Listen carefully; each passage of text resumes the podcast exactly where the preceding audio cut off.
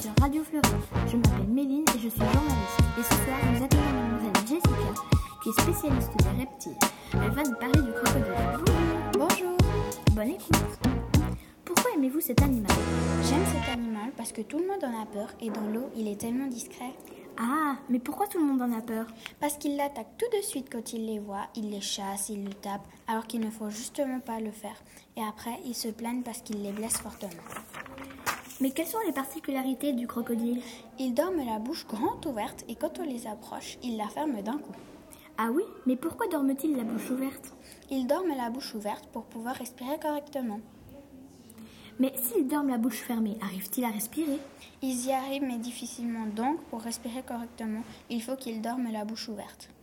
Ah, mais se font-ils beaucoup chasser Tout dépend s'ils sont dans l'eau ou sur terre.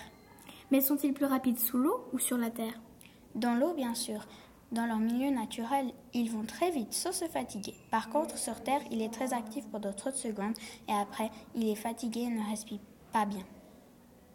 Mais pourquoi se fatiguent-ils si vite sur terre Parce que ce n'est pas son endroit de vie, ils vivent dans l'eau, donc ils y sont plus agiles. C'est leur milieu naturel. Merci madame d'avoir répondu à toutes nos questions. Nous vous souhaitons à tous une excellente soirée. Au revoir. Ça n'est rien, au revoir